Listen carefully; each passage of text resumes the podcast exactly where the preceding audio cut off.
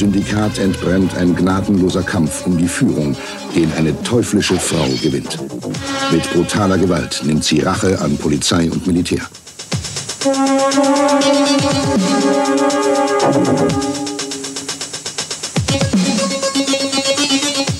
Die Iron Angels, eine Spezialeinheit, gebildet aus den Besten der Besten, nimmt den Kampf mit der Drogenmafia auf. Sie schlägt mit den gleichen gnadenlosen Mitteln zurück. Doch die Königin des Drogensyndikats gibt nicht so schnell auf. Immer neue Killer schickt sie gegen die Iron Angels in einen Kampf, in dem es nur Sieger und Tote gibt. Der Film Iron Angels zeigt Actionszenen von bisher nie dagewesener Spannung. Ein Film so hart, wie man die Drogenmafia bekämpfen muss. Ein Film, der wie eine Nadel unter die Haut geht. Hallo und herzlich willkommen zur Bahnhofs Kino Extended Edition Episode Nummer Schlag mich tot. Ich würde sagen 50, 51 ist eine gesunde Schätzung. So, Vermutlich. Pi mal Daumen. Ja, ich, ich, ich glaube auch. Das ist aber so eine Sache, ne? wenn man so seine, mit seiner Zeit haushaltet wie ich und so ein paar Sachen Ja. aufnimmt und dann irgendwie so ein paar Wochen später den Feed zu stecken, da kann sowas passieren, dass einmal die Episodenanzahl verloren geht. Ja. Äh, mein Name ist Patrick, das ist bekannt und bei mir ist der Max. Hi. Hey, Max. Hi. Gute. Ja, bin, bin total happy über den Film, den du heute mitgebracht hast, den ich gerade erst gesehen habe. Und der schimpft sich namentlich Iron Angels, aka Angel. So zumindest äh, verrät uns die Titelkarte aus dem Jahr 1987. Ist ein gutes Ding und ein echtes Brett, habe ich gerade festgestellt. Freut mich sehr, dass es dich- dir Spaß gemacht hat, auf jeden Fall. Auf, auf jeden Fall. Ich meine, wir haben uns ja schon ein bisschen im Vorfeld, das heißt ein bisschen, also schon, glaube ich, zwei, drei Wochen lang per E-Mails hin und her ausgetauscht, darüber, welchen Film wir denn so machen. Äh, erste Reihe Hongkong-Kino, zweite Reihe, haben uns dann auf die zweite Reihe geeinigt aus Gründen. Und äh, ich bin dann bei dem Film hängen geblieben aus einer ganzen Reihe von tollen Titeln, die du vorgeschlagen hast. Und jetzt bereue ich fast, dass ich nicht die Zeit hatte, die anderen auch zu gucken. Tja, Ich hole das noch nach. aber nimm dir die Zeit, auf jeden Ja. Fall. Ja. Ja. Lohnt sich. äh, Raymond Lang und Theresa Wu sind zumindest die, glaube ich, äh, IMDb-seitig genannten Regisseure. Da wird, glaube ich, auch noch ein dritter aufgeführt, wenn man sich den Film so anguckt. Ja, Theresa Wu hat dann danach noch die ähm, Fortsetzungen dann noch äh, später dann auch selbst gedreht.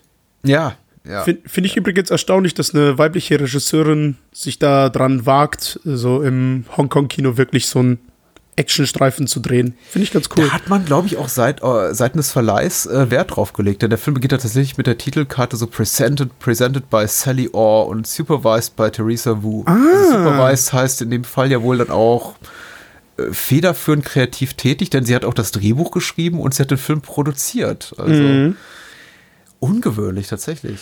Cool, das habe ich gar nicht verachtet. Ich, ich gucke da immer sehr genau hin. Äh, Mhm. Vor allem, weil die, äh, das konnte ich wenigstens lesen, weil das war englischsprachig, also Ja. in, äh, arabischen äh, Schriftzeichen und den Rest konnte ich einfach nicht sehen, weil die, die Version, die ich gesehen habe, war jetzt nur partiell untertitelt. Ja, das liegt daran, weil die am Anfang äh, Vietnamesisch sprechen und äh, die haben sich darauf konzentriert, Kantonesisch bzw. Japanisch zu untertiteln. Ja, ja, ja. Ja. Aber die sprechen da noch nichts äh, wirklich Wichtiges am Anfang, denn von daher. Ja. Wie gesagt, ich glaube, uns erwartet wirklich was Gutes. Ich, ich, ich freue mich sehr drauf und ich, ich lese mal kurz die Inhaltsangabe vor, vorneweg. Nee, warte mal. Du sagst mir jetzt erstmal, wie bist du zum Hongkong-Kino gekommen? Denn du bist ja, bist du noch so ein Hongkong-Newbie? Du weißt auf jeden Fall, glaube ich, schon mehr als ich. Gefühl. Ähm, ja, du hast das Gefühl, aber das würde ich definitiv nicht sagen, weil ich tatsächlich erst ins Hongkong-Kino vor, vor einem Jahr ungefähr eingestiegen bin. Also wirklich bewusst, weil ich meine, davor, klar, da hat der Papa mal irgendwie VHS-Kassetten von Jackie Chan gehabt und da hat man Ja. mal als Kind so ein bisschen drüber geguckt und fand das ganz cool, die ganzen Stunts, die er gemacht hat. Aber so wirklich einen Einstieg hatte ich vor einem Jahr. Und zwar hat äh, auf äh, Twitter der Felix, hi, der hat äh, mal irgendwann gepostet, dass er äh, Hardboiled sich geholt hat. Und äh, da dachte ich so, oh, das wolltest du unbedingt gucken, weil mein Vater das auch empfohlen hat, aber wir hatten das zu Hause nicht gehabt. Und äh, dann war ich im Laden des Vertrauens und hab, hab mir das dann geholt und war sofort verliebt und wollte unbedingt mehr über Wu wissen und das hat, hat dann irgendwie so einen Schneeballeffekt erzeugt. Also je mehr ich davon wissen wollte, desto mehr Filme habe ich dann auch gesehen und es hat sich so weit entwickelt, das ist schon fast so eine Manie oder sowas, würde ich jetzt nennen, weil ich mhm. wirklich mittlerweile nur noch ausschließlich Hongkong-Filme sehe, was ich selbst etwas komisch finde.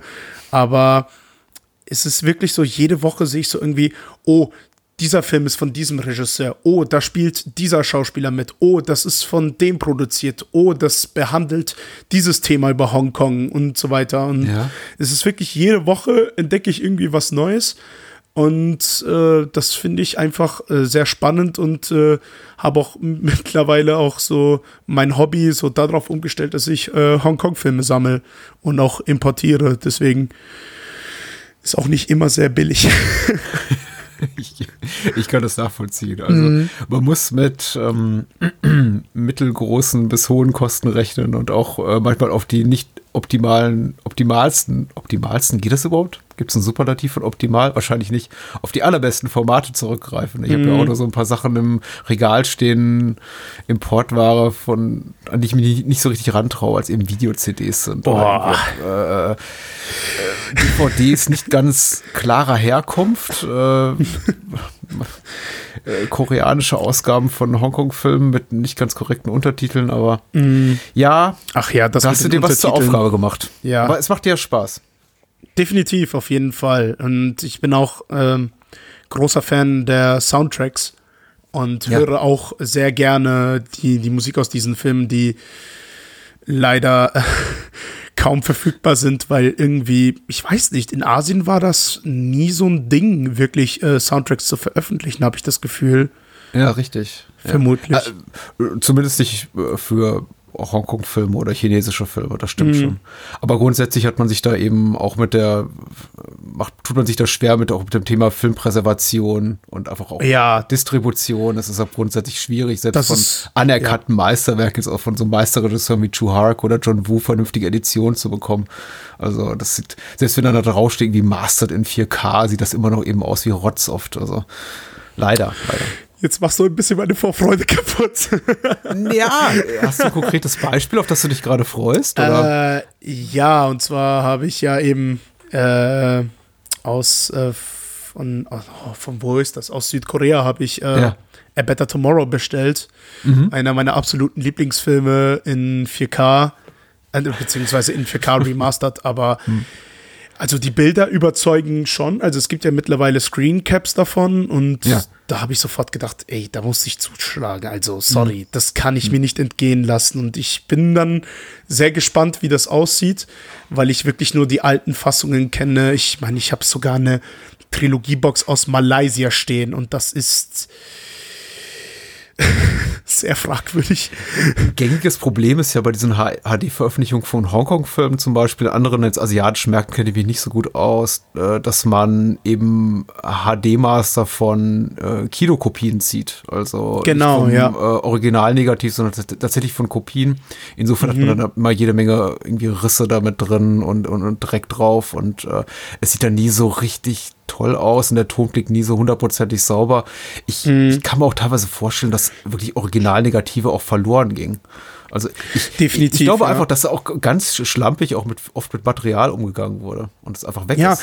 Es wird auch, es wird auch sehr oft auch, ähm, also es werden auch sehr oft so Waffensounds äh, neu gemischt und ich, ja. ich weiß nicht. Ich, find, ich finde irgendwie die alten Waffensounds, was weiß ich, wenn wir jetzt über John, John Woo denken, äh, die klingen irgendwie wesentlich irgendwie angenehmer als diese Standard-Sounds, die in jedem zweiten YouTube-Video abgespielt werden. Also das ist echt. Oh je, das ist so ein Nemesis für mich so ein bisschen. Wir äh, sprechen heute Abend auf jeden Fall über Iron Angels. Ähm, AKA Angel habe ich schon gesagt. Also den Titel kann man auch gerne nach Belieben verwenden. Wobei Iron genau. Angels so ein bisschen, ich glaube, besser zu merken ist. Mhm. Ja, Angel ist der äh, Name dieser super äh, Agentenorganisation in dem Film. Deswegen. Genau. Daher rührt das.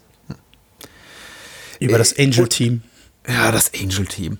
Und ich glaube, dir geht's ähnlich wie mir, weil wir dieselbe Kopie geguckt haben. Äh, wir sollten vorwegschicken, die Namen der Figuren, der Charaktere in dem Film entsprechen den Namen der Hauptdarsteller zu Ja. großen, zum großen Teil. Das liebe ich. Das ist so ein, cool bisschen irgendwie. merkwürdig ist. Also tatsächlich ist eben spielt Alex Fong Kommissar Fong und äh, Ja. Elaine Louis, Louis, Lou spielt äh, Elaine und Moon Lee spielt Moon. Ne? Ja.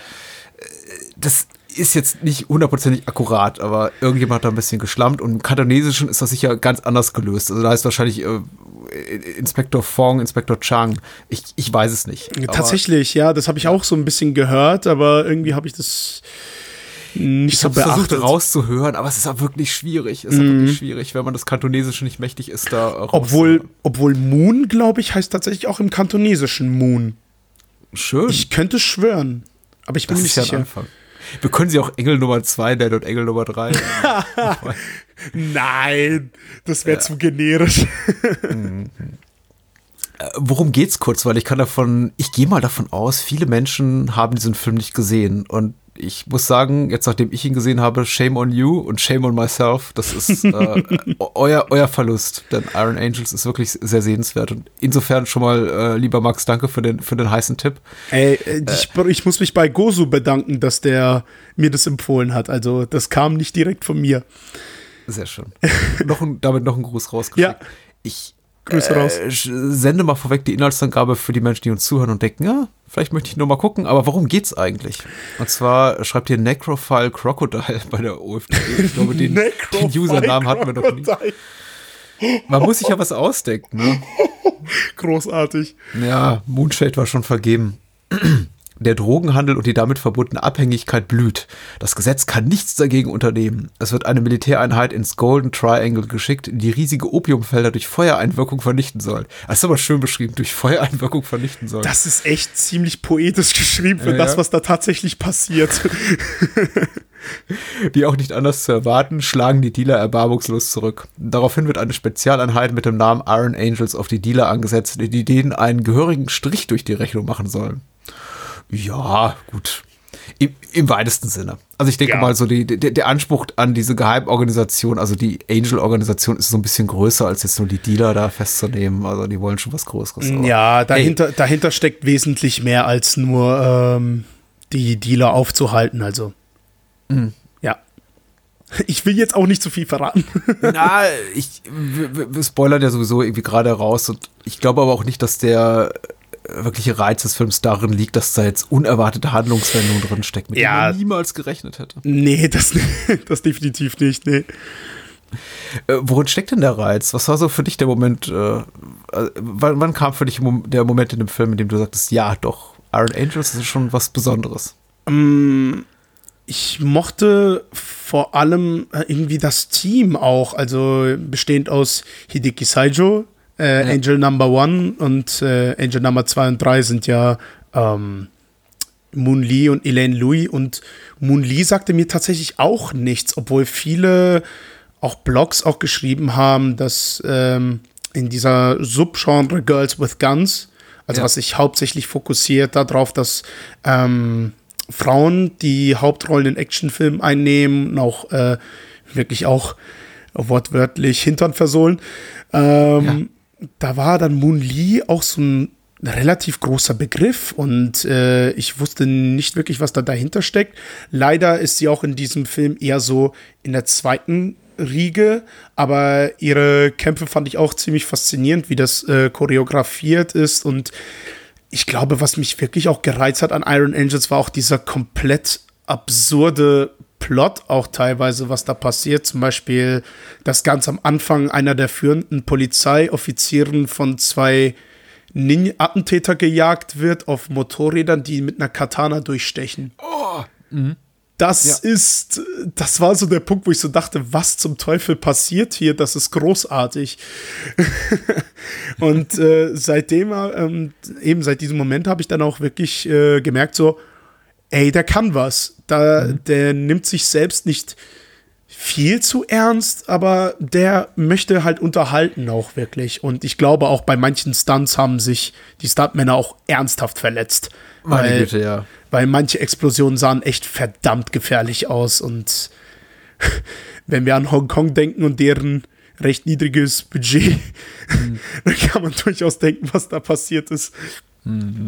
Ich, ich kann dir absolut beipflichten. Also auch das war, glaube ich, für mich der Moment, in dem ich sagte, okay, das ist jetzt so Next Level Wahnsinn. Mhm. Und äh, macht doch richtig Spaß, weil so bis dahin, der Film ist relativ spektakulär, muss man sagen. Also endet, er, er beginnt schon relativ spektakulär mit, ja. einem, mit so einem Feuergefecht in den, in den Mondfeldern. Äh, ist, es, ist es Thailand? Ja, ich glaube.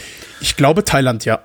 ja aber es ist eben, es ist durchaus aufwendig produziert, muss man sagen. Es gibt Flammenwerfer, mhm. es gibt äh, Gewehrfeuersalven, es gibt äh, Messerstiche und jede Menge schöne Kopfschüsse. Also es geht vor auch allem blutig zur Sache. Vor allem ist das einfach nur das Intro. Ja. Das ist einfach nur das Intro und die stecken so viel Aufwand da rein. Das fand ich sehr faszinierend irgendwie. Das ist wirklich, das ist wirklich überraschend. Es ist eben, äh, ich möchte sagen, relativ konventionell inszeniert. Da ist jetzt nichts, wo, wo äh, drin, wovon man sagen könnte, ja, das ist jetzt äh, bahnbrechend dynamisch äh, choreografiert oder inszeniert. Mhm. Aber äh, da steckt einfach jede Menge Kohle drin und es überrascht schon, weil ich glaube, in jedem anderen Film oder neun von zehn anderen Filmen hätte man einfach diese, diese Polizei, dieses Kommissariat oder diese, diese, diese, die Basis hier der Polizei der thailändischen gezeigt und gesagt, so, genau. das ging ja heute mal richtig gut, unser, äh, unsere Razzia. genau. Aber was Aber ich auch sagen muss, wie, äh, was mich auch wirklich ähm, überrascht hat, war, dass äh, Yukari Oshima die Hauptantagonistin spielt und die auch wirklich auch so verdammt hart rüberkommt und einfach diese gesamte. Drogenring auch einfach komplett umkrempelt und sagt, ja Leute, wir haben 60% unserer Einnahmen verloren, ja, wir müssen jetzt mal Rache ausüben, ne? Mhm. also da war ich einfach baff. Ja, ja, ja. Also man hat ja zu Beginn des äh, Films, so ging es mir zumindest, das Gefühl, sie sei auch so in der äh, internen Hierarchie dieser äh, Triaden äh, mhm. eher so, stünde in der zweiten Reihe und dann stellt sie eben relativ schnell heraus, nee, im Grunde steht sie ganz vorne und kann hab, mhm. ganz klar bestimmen, was gemacht wird. Sie hat halt noch so einen Kompagnon, der gemeinsam mit ihr diese Scheinfirma äh, Dai Nippo heißt sie, glaube ich, leitet. Oh, das hast du genau sehr gut gemerkt. ich hab's vergessen. Was, was nie so richtig klar wird, was die Firma eigentlich macht. Also zumindest habe ich nicht rauslesen die, können, was die machen. Die haben vertreiben. Die, die, verarbeiten Stahl, glaube ich. Mm, okay. Das war aus der Story und dann eben war das eigenartig, dass sie plötzlich statt Stahl irgendwie Gold importiert haben. Massenweise. Also sie hat diesen äh, Kompagnon, Boss Chan, glaube ich, aber der genau. hat eben überhaupt nichts zu sagen. Die tatsächlich Null. Hauptgegenspielerin ist äh, Madame Yuen. Man, Madame Yuen und die ist wirklich, meine Güte, an der beißen sich auch viele äh, hier männliche Figuren ganz schön die Zähne aus. Also, wie hart die ist, hat mich schon überrascht, denn sie wird schon als sehr, sehr autoritäres ähm, Alpha-Tierchen eingeführt, gleich zu Beginn. Mhm. Aber sie bringt dann im Laufe des Films noch so einige Dinge, das ist schon, schon überraschend, möchte ich sagen. Selbst für, selbst für verrücktes Hongkong-Kino. Würde mich, würde mich interessieren, was, was dich an ihr so überrascht hat. Also.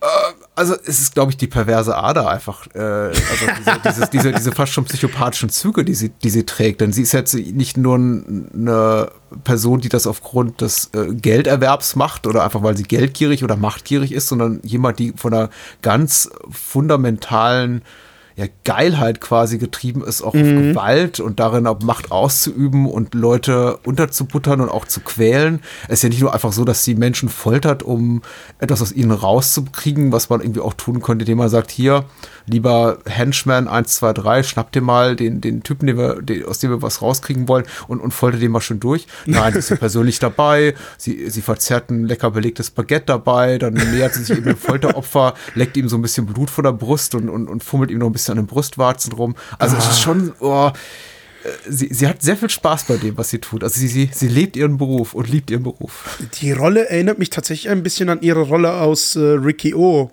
wo mhm. sie auch äh, einen Henchman gespielt hat, die so einen sadistischen Ader hat irgendwie. Ja, ja. Äh, Ricky O war ein paar Jahre später, ne? Ja, ich glaube. Ricky O war 91, ja. Ja. Ricky O wirkt immer so wie 80er, aber ist es ja gar nicht. Nee, nee, absolut nicht. ja, und äh, also sie ist wirklich toll. Mhm. Und ich muss auch sagen, für mich die charismatischste und beste Figur des Films. Denn mhm. also so gerne ich auch irgendwie Elaine mag und, und, und Fong und Moon und äh, Sideshow, Angel Number One ist, ähm, ihnen mangelt so ein bisschen an Charisma eben im Vergleich zu Schurken. Ja, das, ja. das stimmt schon. Also Oshima war da wirklich eine ziemlich krasse Bereicherung in, im gesamten Film. Mhm. Du hast gerade was erwähnt, so äh, beiläufig, was ja ganz wichtig ist. Also Iron Angels war schon so mit dafür äh, verantwortlich für die Grundsteinlegung dieses ähm, Girls with Guns äh, mhm. Subgenres im, im, im Hongkong-Kino. Ich glaube, Iron Angels selber hat drei Fortsetzungen. Davon spielt, da spielt er noch immer Moon Lee mit. Ja, aber ähm, tatsächlich zählt Iron Angels 4 nicht mehr so wirklich als äh, Iron Angel, sondern das wurde als Exporttitel, glaube ich, rausgehauen, um einfach äh, das irgendwie zu vermarkten. Äh, ja. Das hieß auch, glaube ich, in Hongkong auch komplett anders. Irgendwie äh, sowas. Moon, Moon, Lee konnte eine gute Karriere daraus äh, schlagen. Also Definitiv. Sagen, die andere weibliche Hauptdarstellerin auf der guten Seite, e-, Elaine Lee, äh, ja. hatte danach jetzt nicht mehr so viel gemacht, aber das ist eben auch oft so mit Hongkong-Darstellerinnen, dass sie dann sagen, okay, jetzt wird geheiratet und das war's. Das ist halt leider so. Das finde ich sehr, sehr, sehr schade. Sehr das, patriarchalisches ja. äh, äh, kultureller Umkreis, in dem wir uns da bewegen. Das ist aber echt Moon traurig. Lee, viel gemacht. Ja, ich fand ich fand's fantastisch. Ich glaube, das äh, kam aus einer Letterboxd Review ähm, über die Beschreibung von Moon Lee, nämlich dass sie aussieht wie die kleine Schwester von Maggie Cheung. Mhm. Nur, dass sie dir kräftig den Hintern versohlen kann und nicht wie Maggie Cheung irgendwie so diese äh, ruhige Dame ist im Hintergrund, sondern die einfach ordentlich die aufs Fressbrett geben kann. Gibt auch so, gibt's auch groß, da gibt es auch so großartige Produktionsfotos, wie sie ich glaube, die ist auch ziemlich klein, so 1,55 ja. vielleicht. Und dann steht sie da mit so einer riesen Uzi und dann denkst du so, oh Gott. so komplett absurd irgendwie. Ich, ich, war mir nicht sicher, als der Film vorbei war, ob ich es bedauert habe, dass sie eigentlich so bis kurz vor Schluss nicht wirklich ihre Martial Arts äh, Künste auch auspacken kann, mhm. äh, weil ich einerseits eben dachte, ich hätte gerne mehr davon gesehen. Sie ist eben wirklich eine, eine, eine taffe Kante. Ich auch, äh, ja. Andererseits dachte ich mir, das macht es eben auch so wirkungsvoll, dass wir sie vorher eben nie wirklich in dieser Form in Action sehen und dann zum Ende des Films eben richtig klar wird, in den letzten fünf bis zehn Minuten, meine Güte, mhm. das ist, äh, die hat mal einen ordentlichen Handkantenschlag drauf. Also. Definitiv.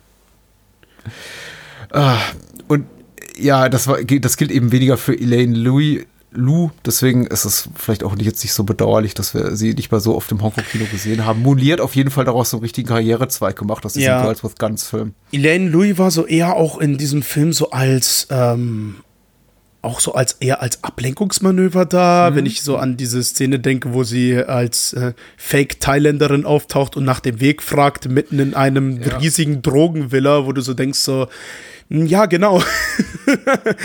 da taucht jetzt einfach eine Frau auf und fragt nach dem Weg. Mhm.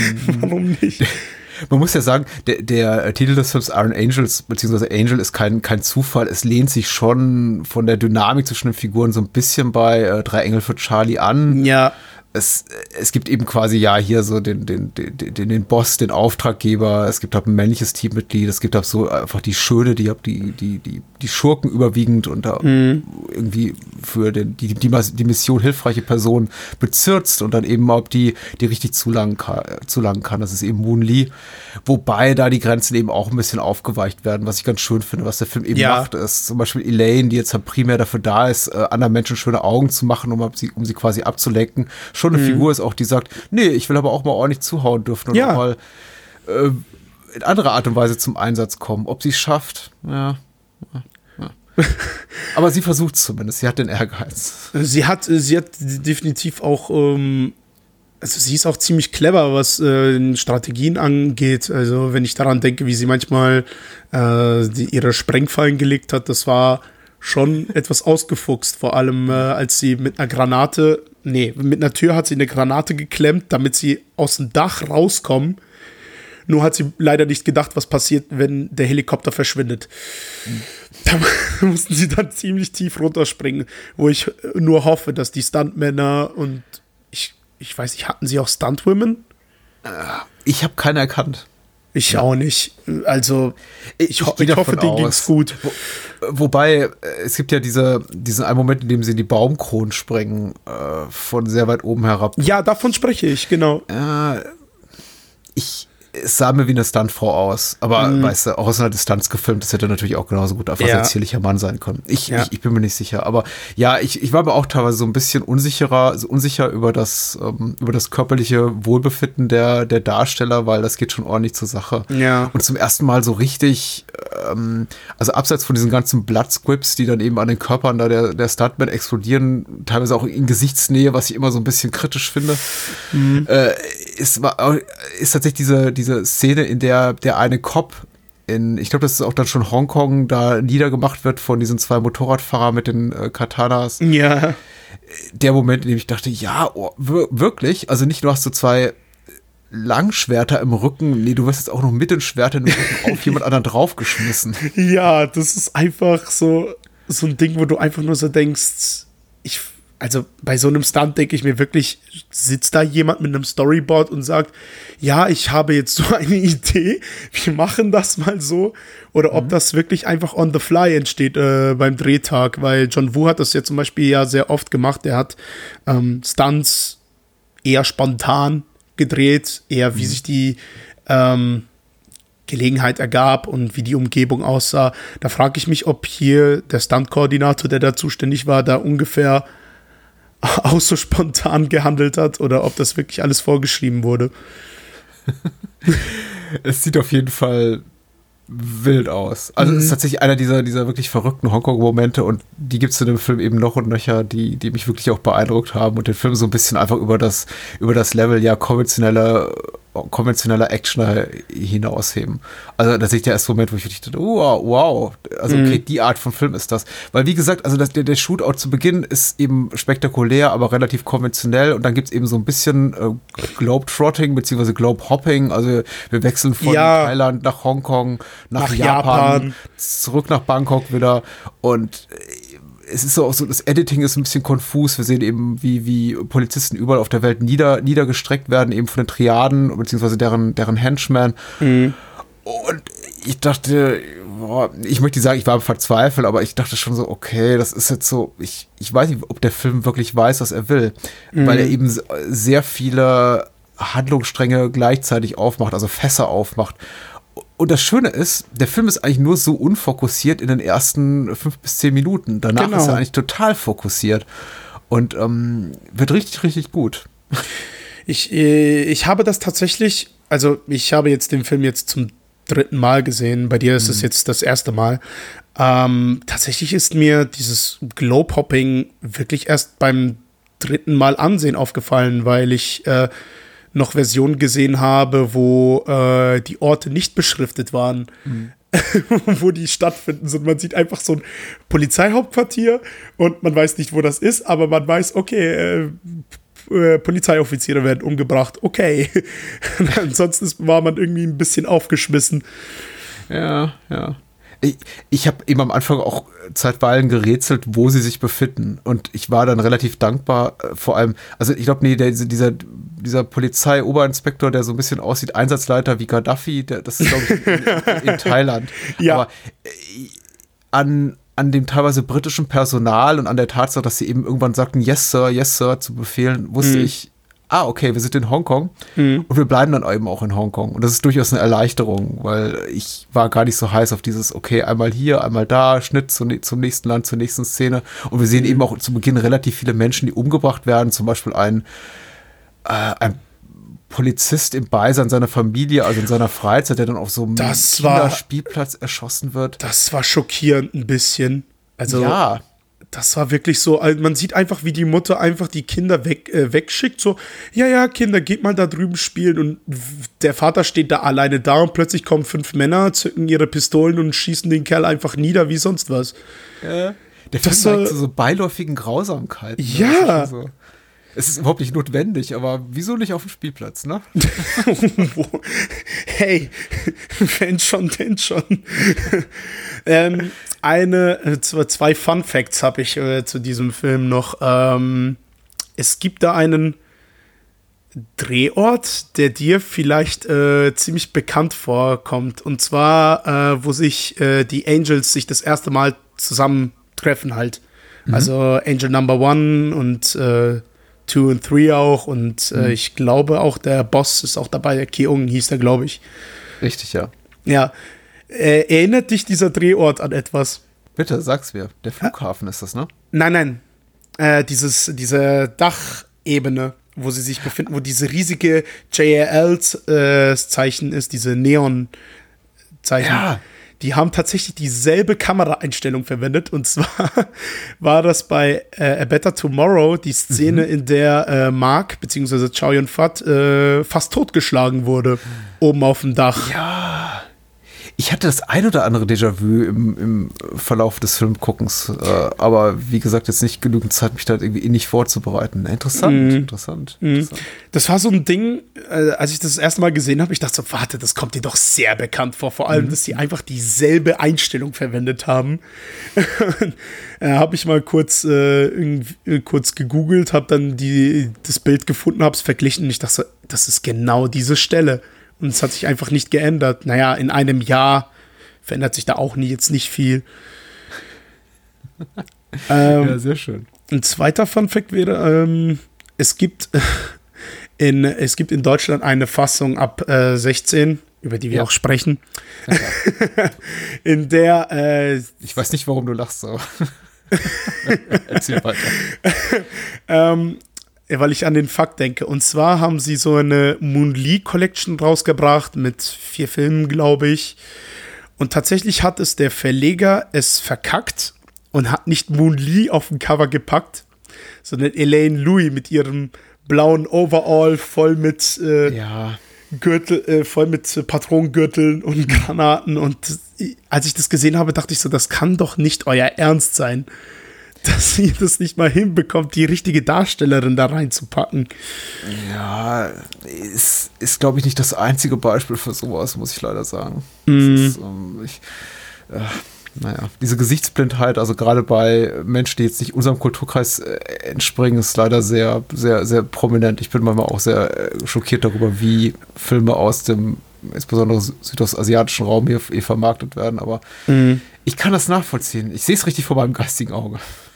Also äh, tatsächlich ist das auch etwas, was mir bei Hongkong-Filmen aufgefallen ist, äh, je mehr ich davon sehe, ist einfach, also anfangs hatte ich tatsächlich auch diese Gesichtsblindheit. Ich konnte mhm. sehr oft ähm, die Namen zu den Darstellern ja. nicht zuordnen, aber je mehr ich davon sah, ähm, ja. desto mehr konnte ich auch die Nebendarsteller oder auch die äh, Leute entdecken, die, was weiß ich, im Hintergrund da stehen und deren Gesicht, was weiß ich, nur so für drei Sekunden zu sehen ist. Mhm. Äh, das fand ich äh, ziemlich faszinierend, dass ich dann auch tatsächlich diese da Nebendarsteller auch erkannt habe, weil Hongkong hat jetzt auch nicht so eine große P Population, also Bevölkerung. Ja. Da haben die ständig Leute geholt, die gleichzeitig an mehreren Filmen gedreht haben und dann, was weiß ich, äh, kurz in, am Drehort da waren und dann mal ein paar Szenen gedreht haben. Das fand ja. ich etwas erstaunlich. Ich, ich würde jetzt ehrlich gesagt beim männlichen Personal hier in Iron Angels noch nicht mal irgendjemandem so krumm nehmen, wenn er oder sie zwischenzeitlich da steht, jetzt so aus, aus, mhm. aus westlicher Perspektive und sagt, war das jetzt Fong oder war das äh, Saijo oder war das mhm. jetzt äh, Kyung, also der Boss der Angels? Ja. Weil das sind eben alle schon sehr weißbrotige Schlipsträger, wow. Anzugträger. Naja, es geht so ein bisschen in die Richtung, dass gerade jetzt irgendwie Fong und äh, Kyung und äh, Boss Chan uns am Anfang in, in, einem, in einem Look präsentiert werden, der sehr nach, äh, okay, Schlipsträger, äh, Aktentasche mhm. aussieht. Und das gibt sich so im Laufe des Films ein bisschen, da werden die durchaus auch so ein bisschen visuell und auch charakterlich differenziert. Aber ich hätte ja schon bereits gesagt, die, die, die glänzen eben auch nicht alle mit sehr, sehr großem Charisma. Und ja, ich müsste das lügen, stimmt. ehrlich gesagt, wenn ich sagen würde, das ist jetzt allein ein Film, allein ein Problem, das mir so widerfährt, wenn ich jetzt asiatisches Kino gucke. Ehrlich gesagt, das passiert mir auch oft genug bei, bei westlichen Streifen, bei Hollywood-Streifen. Wenn ich mich dann frage, ja. wer ist der blonde Typ nochmal? Ist das jetzt ein anderer blonder Typ als der blonde Typ? Und also es ist, es ist, es ist grundsätzlich so. Ich habe mit steigendem Alter immer größeres Problem damit, irgendwie verschiedene Namen zu merken und Charaktere zu differenzieren. Insbesondere, wenn es eben wie hier der Fall ist, dass ein Film tendenziell so ein bisschen überbesetzt ist. Also ich habe das Gefühl, so gerade auf Seiten der, der, der Angels, es gibt eben quasi so einen Teamleader, das ist äh, Saijo, Angel Number One, gespielt mhm. also von Hideki Saijo. Im kanadesischen Original heißt das sicher anders. Da gibt es eben noch mal, die haben eben auch noch mal einen Boss, der heißt John Kyung.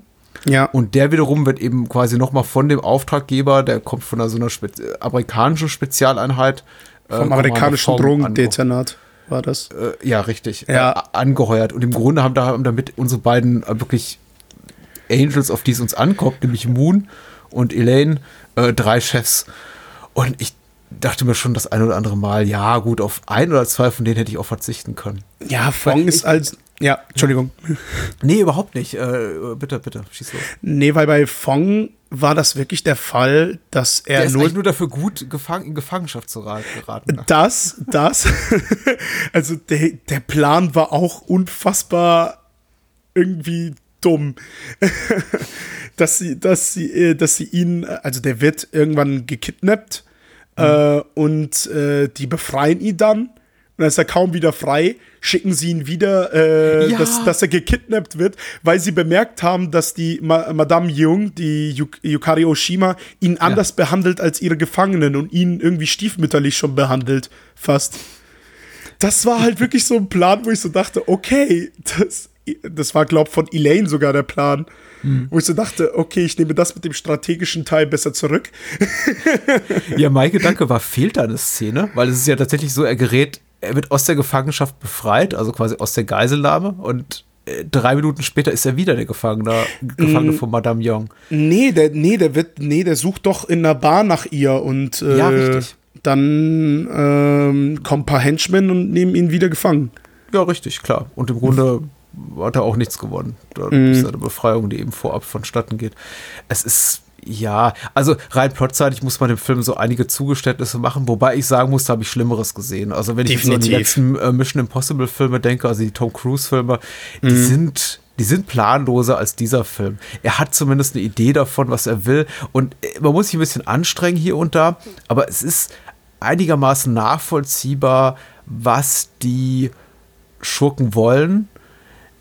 Der Plan ja, vor allem am Ende hier mit dem Goldraub, naja, also die Frage ist immer, wer, wer, wer weiß was und womit hätte man rechnen können? Ja. Äh, offenbar konnten die Schurken mit allem rechnen. Ich fand persönlich besonders reizvoll so auf Plot-Ebene und das ist normalerweise kein Aspekt bei dieser Art von Film, auf den ich besonders viel Wert lege, dass es tatsächlich diese Szenen, diese doppelbödigen Szenen gibt, in denen man sich eben fragt, wer trickst hier gerade wen aus. Es gibt diese wirklich tolle Verfolgungsjagd, wo man eben das Gefühl hat, äh, kurzzeitig äh, Madame Young, also Young, äh, Yukari Oshima hätte, wäre ihre Verfolger Elaine und Moon losgeworden und hätte sie ausgetrickst, indem quasi sie in einen, an einem Wagen umsteigt und dann an ihrer Stelle dann in dem Wagen, der verfolgt wird, eine Puppe platziert. Eine Puppe. Aber, ja, aber wir wissen, haha, damit haben eben Elaine und äh, Moon und eben auch äh, Saijo schon gerechnet und haben parallel dazu Saijo in geheimer Mission losgeschickt, um einen, einen Peilsender am, am Auto. zweiten Auto, äh, das sich eben ach, jetzt ist ganz verwirrend, äh, Madame Jung äh, flüchtet, äh, zu befestigen. Genau. Ah, und aus den Gelackmeierten werden die Lackmeierer, oder? Ja. Ich weiß nicht, wie man das sagt. Nee, nee, das, das, passt, das passt ganz gut. Also, das fand ich auch ziemlich, äh, ziemlich witzig in dieser Szene, dass man halt wirklich so denkt, so, oh, jetzt hat sie sie ausgetrickst und dann so, ach nee, doch nicht. Die haben das schon vorhergesehen. Ja, das ist so ein bisschen wie bei Mission Impossible, der, ähm, haha, ich trage eine Maske unter meiner Maske. Stimmt, stimmt. Ja, ja, tatsächlich. ähm, was ich, was ich, woran ich mich gerade erinnere, weil du halt ähm, den Peilsender erwähnt hast, ist auch, wie viel, also was mich auch gereizt hat an diesem Film, war einfach, wie viele Gadgets verwenden werden, wo du so denkst, so, okay, das ist irgendwie ziemlich cool. Zum Beispiel, dass Alex Fong, der wird ja, ja der wird ja gefangen genommen, damit er einen gewissen Code erfährt. Und er trägt einfach einen äh, Telegrafensender unter seinem Schuh, mhm. mit dem er, mit dem er die Angels kontaktieren kann. Und das war auch so ein Ding, wo ich so dachte, wow, wer kam auf diese Idee? Ich finde es interessant, dass sie seinen anderen Schuh, also indem er diesen, diesen äh, Morsesender da irgendwie versteckt hat, dass sie den nicht untersucht haben, weil in dem anderen Schuh hat er ja schon eine, eine Mini-Pistole versteckt.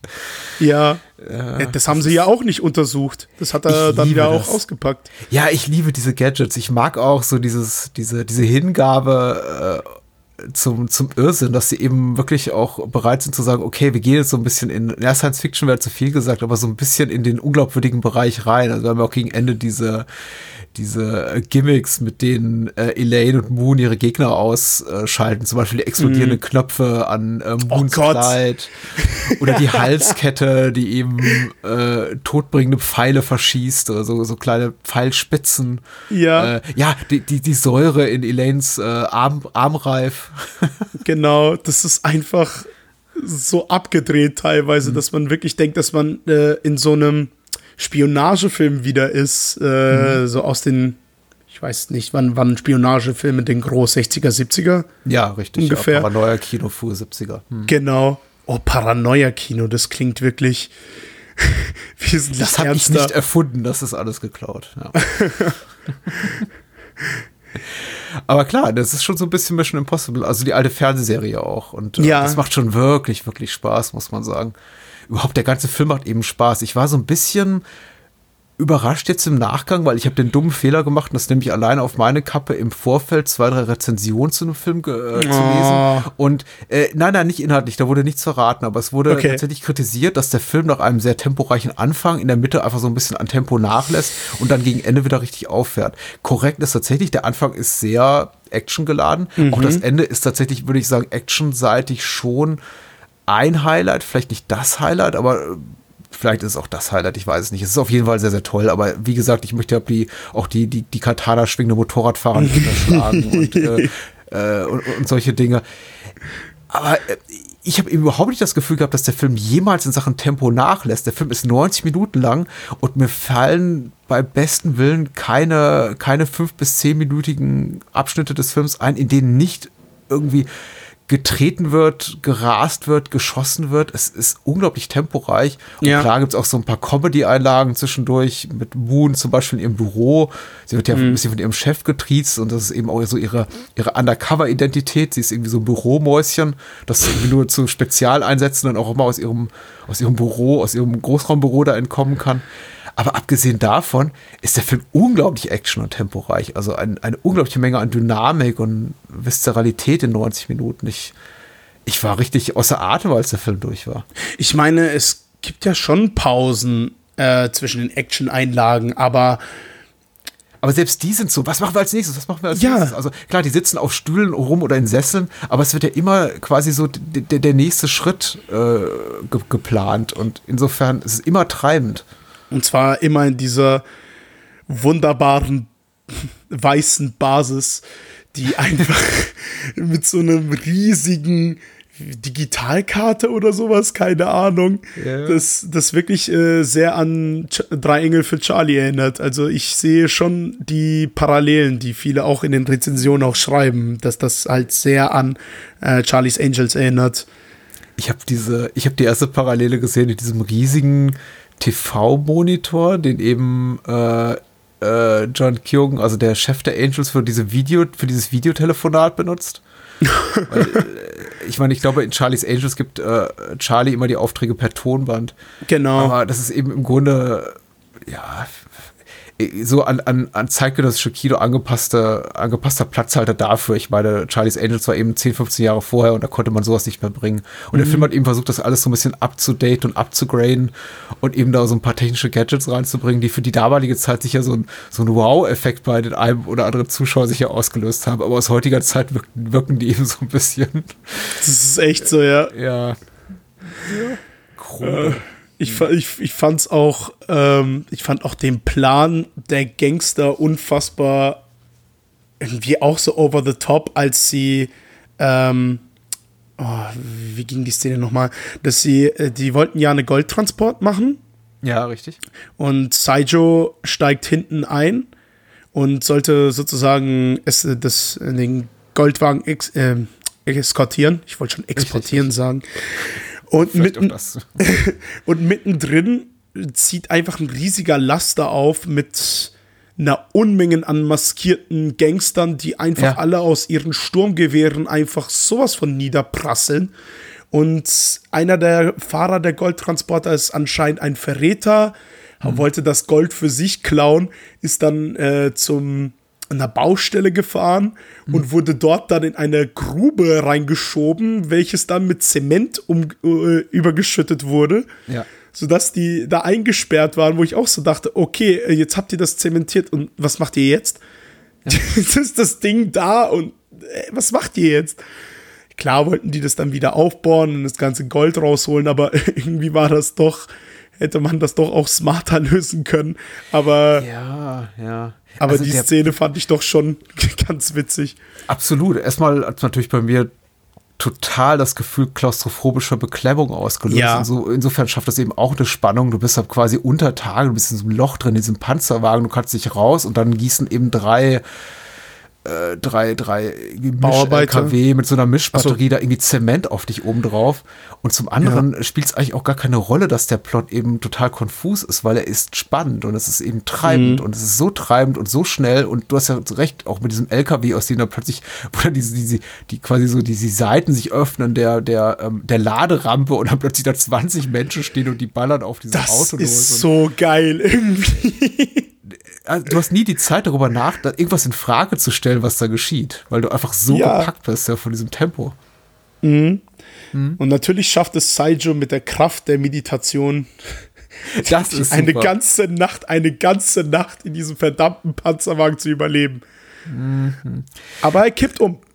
Er kippt irgendwann um, ja. Ja. Saito ist für mich tatsächlich so eine etwas ach, problematische Figur, ist zu viel gesagt. Überflüssige auch nicht, weil er hat schon so seinen Zweck für die Handlung.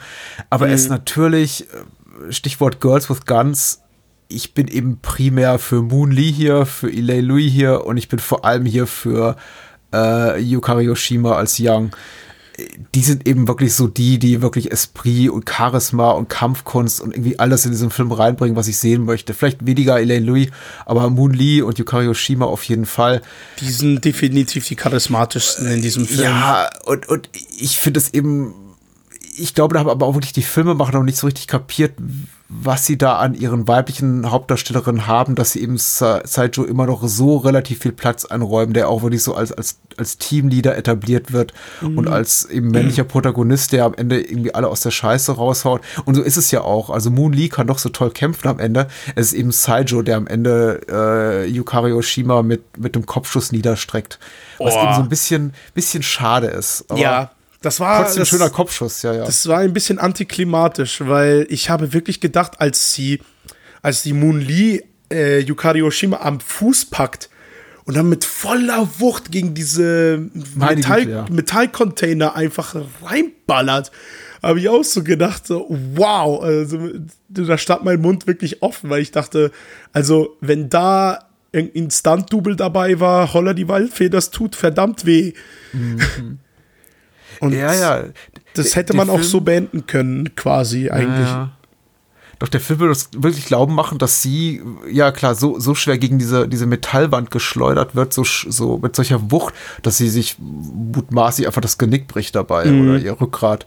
Und ich wäre auch total fein damit gewesen, aber das Böse steht eben noch einmal auf und mhm. äh, Saljo rettet die Situation was ein bisschen bedauerlich ist. Also ja. es, es, widerspricht so ein bisschen der sehr emanzipierten Agenda, die der Film normalerweise fährt. Nämlich ähm, hier Mädels sind auch tough, wahrscheinlich sogar tougher als ihr Jungs. Mhm. Und ähm, in Bezug so auf Fong ist es ja durchaus auch diese Haltung, seine Berechtigung oder die kommt ja nicht von irgendwoher. Fong gerät eben ständig in Erfang Gefangenschaft und muss rausgeboxt werden. Aber ja, Saijo mit seinem, ja, ja, spirituellen Überlebenskampf. ja. Na gut, ich hätte es nicht gebraucht. Aber das ist jetzt eben so, so ein wirklich winziger Makel an einem, ja. finde ich, an, annähernd perfekten Film. Also was so Unterhaltungskino einfach betrifft.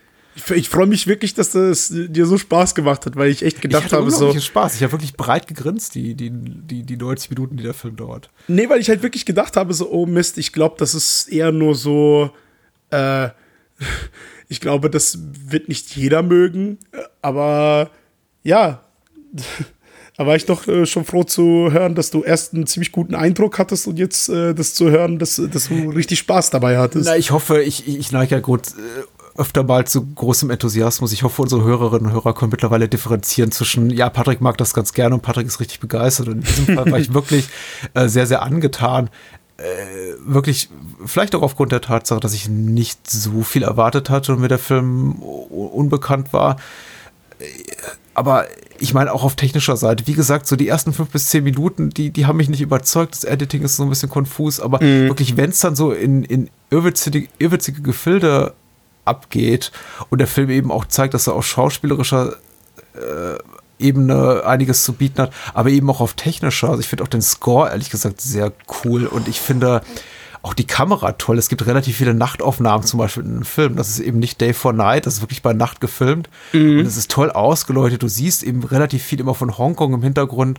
Ich ja. möchte nicht sagen, das ist jetzt Michael Mann, Miami Vice Niveau, also so jetzt nicht. Aber es ist wirklich, also das spricht wirklich von großer technischer Expertise, was wir da sehen. Und auch der Synthi-Score mit diesem, dieser sehr drumlastige Synthi-Score, ich fand ja. den, der super passend. Ja. Auch in den äh, hier ich, äh, gedachte, gedachte Gänsefüßchen stillen Szenen, wo wir eben nur sehen, wie hier Moon Lee ihre, ihre Akten durchwälzt und ab irgendwie klammert. Ja. Dass der Film das eben so ein bisschen Mickey Mousing-mäßig da mit dem Score äh, darauf einzahlt. Ich, es hat wirklich Spaß gemacht einfach. Ja.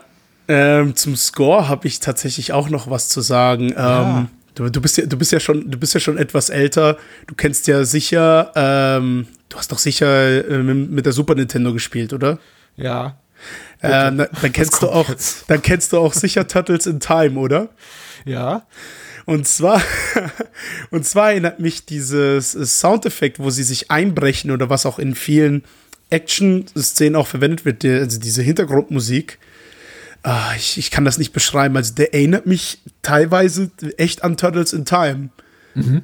Äh, aus dem Super Nintendo. Ich kann, ich kann das nicht erklären. Ich müsste dir die Soundfile schicken, weil die habe ich da. Okay. Du. Whatever floats your boat, sagt man im Englischen.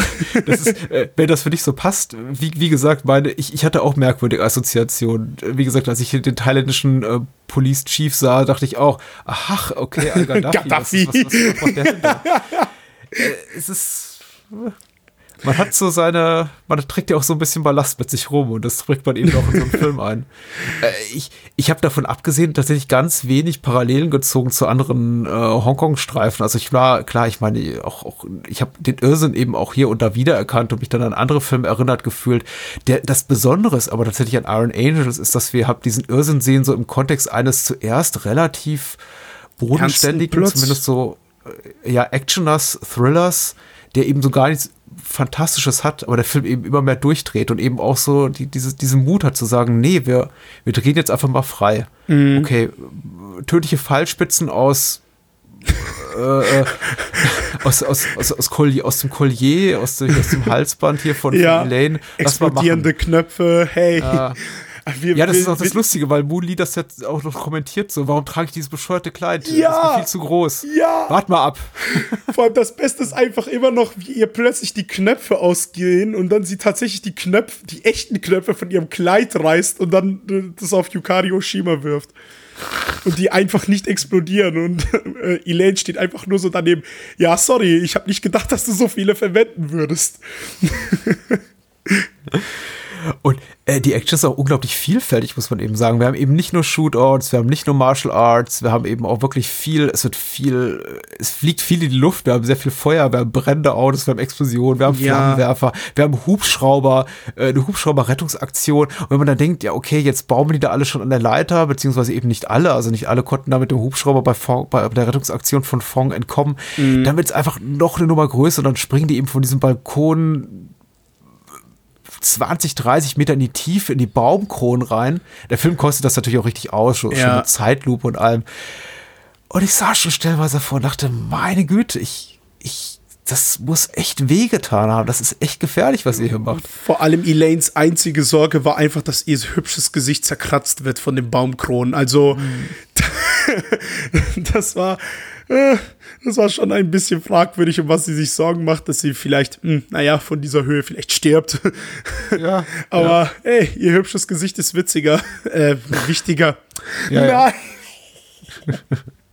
Oh nein. Oh, sorry so, für den Versprecher. Nee, der ist gut, der ist gut. Der bleibt drin. Humorpunkte.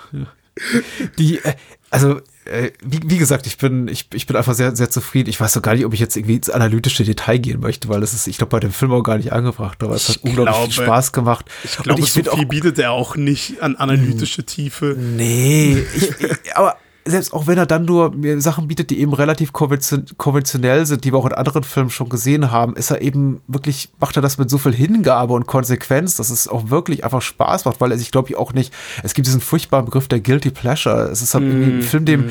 dem wirklich gar nichts peinlich ist, der, glaube ich, glaube ich, auch nicht, sich nicht schämt für das, was er ist. Es gibt zum Beispiel einfach diesen, was man in jedem 80er-Actioner sieht, diese, dieses Stereotyp des äh, Gangsterbosses, der eben seine, äh, seine Angestellten quasi tötet, wenn die nicht performen performen. Mhm. Und das macht eben auch hier Yokari Ushima reihenweise. Mhm. Aber eben mit so einer, mit so einem Spaß daran, äh, dass ich es auch dem Film total nachsehe, dass mir irgendetwas zeigt, was ich in anderen Filmen auch schon x-fach gesehen habe. Weil er eben auch ihre Figur so konsequent auch zeigt in ihrem Psychopathentum und in ihrer absoluten Bösartigkeit, dass ich denke, ja, dir nehme ich es auch ab, weil so oft denke ich, wenn ich das in anderen Filmen sehe, so, ja, weißt du, vielleicht sollte man doch ein bisschen besser haushalten mit seinen Angestellten, weißt du, nicht mhm. jeder ist bereit für, für dich in den, äh, in, in, sich in den tödlichen Kugelhagel zu begeben. Aber sie ist wirklich so eine Person, der ich abnehme, die, mhm. die, die macht das. Und ihre Mitarbeiter haben wirklich Angst vor ihr, vermutlich. Also, also ich würde mich echt fragen, ob sie im, im, im, im persönlichen Raum auch genauso drauf ist. Das fände ich doch etwas komisch. Kannst du mir doch eine Frage beantworten? So, äh, jetzt, jetzt gegen Ende, Boss äh, Chan ist ja am Ende relativ gut drauf, also scheint irgendwie eher so, so, so, so kumpelhaft drauf zu sein. Ja. Mit, mit unserem Angel Number One, Saijo. Mit dem Saijo, ja. Sahst du das irgendwo herkommen? Weil, Nein. Ich meine, er ist einfach ein ehrbarer Gangster. Also, weiß ich nicht. Ein Ehrenmann. Ehrenmann, oh Gott. Nee. Ist aber eben trotzdem mehr oder weniger direkt für den Tod, für, für Drogenschmuggel, für ja. Goldraub, für den Tod von vielen, vielen Menschen und eben einfach, weil er eine ehrliche Haut ist und sagt, hier, ich, ich, ich reich dir einmal die Hand, lieber, lieber Good Guy, sagt dann eben Good Guy Saijo, hier komm, ist ein guter Typ, nimm den mal nicht fest. Ich glaube, ich glaube, der hat das tatsächlich, äh, der hat tatsächlich so eine Beziehung zu ihm aufgebaut, eben weil er nicht festgenommen wurde. Weil der hat auch etwas verdutzt geguckt, obwohl er vorher fast erwürgt wurde. Ähm dass er nicht festgenommen wird. Und äh, ich glaube, das war so der Punkt, an dem Chan gesagt hat: so, ah, okay, vielleicht wollen die Angels äh, wirklich, vielleicht wollte er auch einfach nur die Madame Yuan loswerden. Weil vielleicht geht sie ihm auch auf den Keks kann ich verstehen, ne? Er macht am Anfang noch so ein relativ loyales Gesicht, wenn sie dann irgendwie durchtritt da in diesem Sitzungssaal, also bei dieser großen Triadensitzung und sie dann sagt so, ich mach sie alle platt und er sitzt ja. da und macht ja. äh, relativ zustimmt, aber so richtig, ich glaube, er hat auch ein bisschen Angst vor ihr. Ja. Zu Recht. Zu Recht. Eine Sache, was ich auch ähm, gut fand, dass sie das nicht, oder auch etwas gut fand, dass sie das nicht weiter äh, verfolgt haben, ja. ähm, dieses Klischee, und zwar diese Art äh, Liebesbeziehung zwischen Saijo und Moon. Ja. Ich meine, die mussten als Attrappe, um zu überleben, mussten die sich halt küssen und halt so machen, als ob sie ein Pärchen wären, damit mhm. die Gangster sie in Ruhe lassen, was ich auch etwas komisch fände, dass die da mitten auf dem Hafen in ihrem Schlitten da stehen und dann am Rummachen sind und die Gangster einfach nur sagen, ja, hey, komm, lassen wir die. Während wir hier Drogen verschiffen, aber hey. Aber da fand ich das doch äh, ganz. Also, erst habe ich gedacht, so, hm, irgendwie komisch, dass sie das nicht weiterverfolgen. Aber andererseits dachte ich auch so, okay, das wird dann nicht so klischeehaft. Die bleiben bei der ja. kollegialen Beziehung. Und das finde ich wesentlich ähm, interessanter, als äh, jetzt eine Liebesgeschichte aufzuzwingen, was halt eben sehr, sehr viele Filme leider machen. Ja, absolut. Ähm, ja, das fand, das fand ich halt doch äh, ziemlich interessant. Zum, auch, auch bei Dread zum Beispiel auch, dass, dass die da keine Liebesbeziehung haben, sondern wirklich nur kollegial einfach gemeinsam das bewältigen. Finde ich auch gut. Das ist, äh, spricht für den Film und noch so vieles andere. Und äh, den Menschen, die jetzt die Befürchtung haben, wir haben zu viel gespoilert, vorweggenommen, verraten, wie auch immer, dem sei gesagt, da sind doch wirklich ein paar gute Sachen drin, über die wir jetzt gar nicht geredet haben. Auch, auch wirklich gute Gags. Äh, ich habe ich meine, Hongkong-Kino-Humor oder überhaupt Humor im asiatischen Kino ist ja oft so ein zweisteiniges Schwert. Man möchte mhm. lachen, aber dann aufgrund einfach der, der, der kulturellen Differenzen kann man es eben manchmal nicht. Und das bleibt einem im Halse stecken. Sehr, Slaps sehr slapstick-lastig auch. Ja, zwei, drei Mal fand ich ihn authentisch lustig. Und der, die, ich möchte die letzte Szene des 50 verraten und die letzte Einstellung, aber die ist so platt. Die ist so platt. Das ist so ein platter Gag. Das, das erfordert schon richtig Mut. Also Chutzpe, äh, sowas doch zu machen, auch, auch 1987. Ja. Und dadurch ist er extra gut, finde ich. Ja. Es ist auch einfach, warum mich auch Girls with Guns so interessiert, weil ich habe jetzt auch ähm, mehrere Vertreter der Genre gesehen, zum Beispiel auch Yes Madam oder ja. auch äh, Royal Warriors oder mhm. ähm, In the Line of Duty. Ja. Ähm, Inspector Wear Skirts. Was mich da dran einfach, oh, auch Writing Wrongs, beziehungsweise Tage des Terrors, kann ich nur mhm. empfehlen. Ich liebe diesen Film. Ähm, was mich da dran einfach fasziniert, ist einfach, wie ungezwungen diese weiblichen Heldinnen rüberkommen. Du kaufst das denen ab, dass sie das können und dass sie das auch wirklich rüberbringen können, weil bei bei US-Filmen habe ich sehr oft das Gefühl, vor allem auch bei der Wahl der Schauspielerin, dass das, ähm, das sind größtenteils keine trainierte Martial Artists. Und die trainieren auch nicht wirklich für diese Rolle, sondern das wird dann durch Editing irgendwie gelöst, so dass das so aussieht, als ob sie ja, sehr dynamisch sind, aber eigentlich machen sie nur wirklich basic Bewegungen. Und das fasziniert mich eben an diesen äh, Girls with Guns, dass die einfach es schaffen, so natürlich rüberzukommen, dass du das denen glaubst, dass sie wirklich dazu in der Lage sind, äh, dich komplett kaputt zu machen. die, die können das. zu zerstören. Ja. ja. Sehr schön, sehr schön. Wow. Ähm, ich bin ganz happy. Ihr sollt es auch sein und den Film gucken. Und ich, ich, bin total dankbar, dass du heute zu Gast warst, Max. Das hat Ey, unglaublich viel Spaß gemacht. Ich, nicht nur der Film, sondern auch das Gespräch. Ich bin sehr dankbar, dass du mich eingeladen hast. Ich war nicht, ich, ich war nicht vor, du musst, du musst wiederkommen. Oh. Mit dem neuen Hongkong-Film. Oh. Natürlich, oh. natürlich. Oh. Danke. Born to be Podcasting würde ich sagen. Okay. Ach, Feuer, Feuerprobe ich, bestanden. Ich, ich werde ja ganz rot. Mensch, Patrick. ich danke dir. Komm wieder und bis zum nächsten Mal. Es, es hat mir sehr viel Spaß gemacht. Bye, bye. Ciao.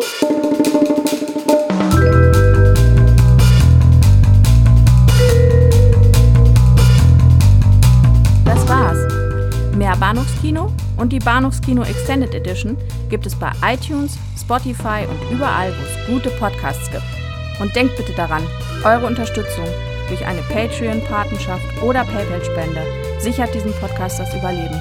Unter bahnhofskino.com findet ihr alle Möglichkeiten, uns unter die Arme zu greifen.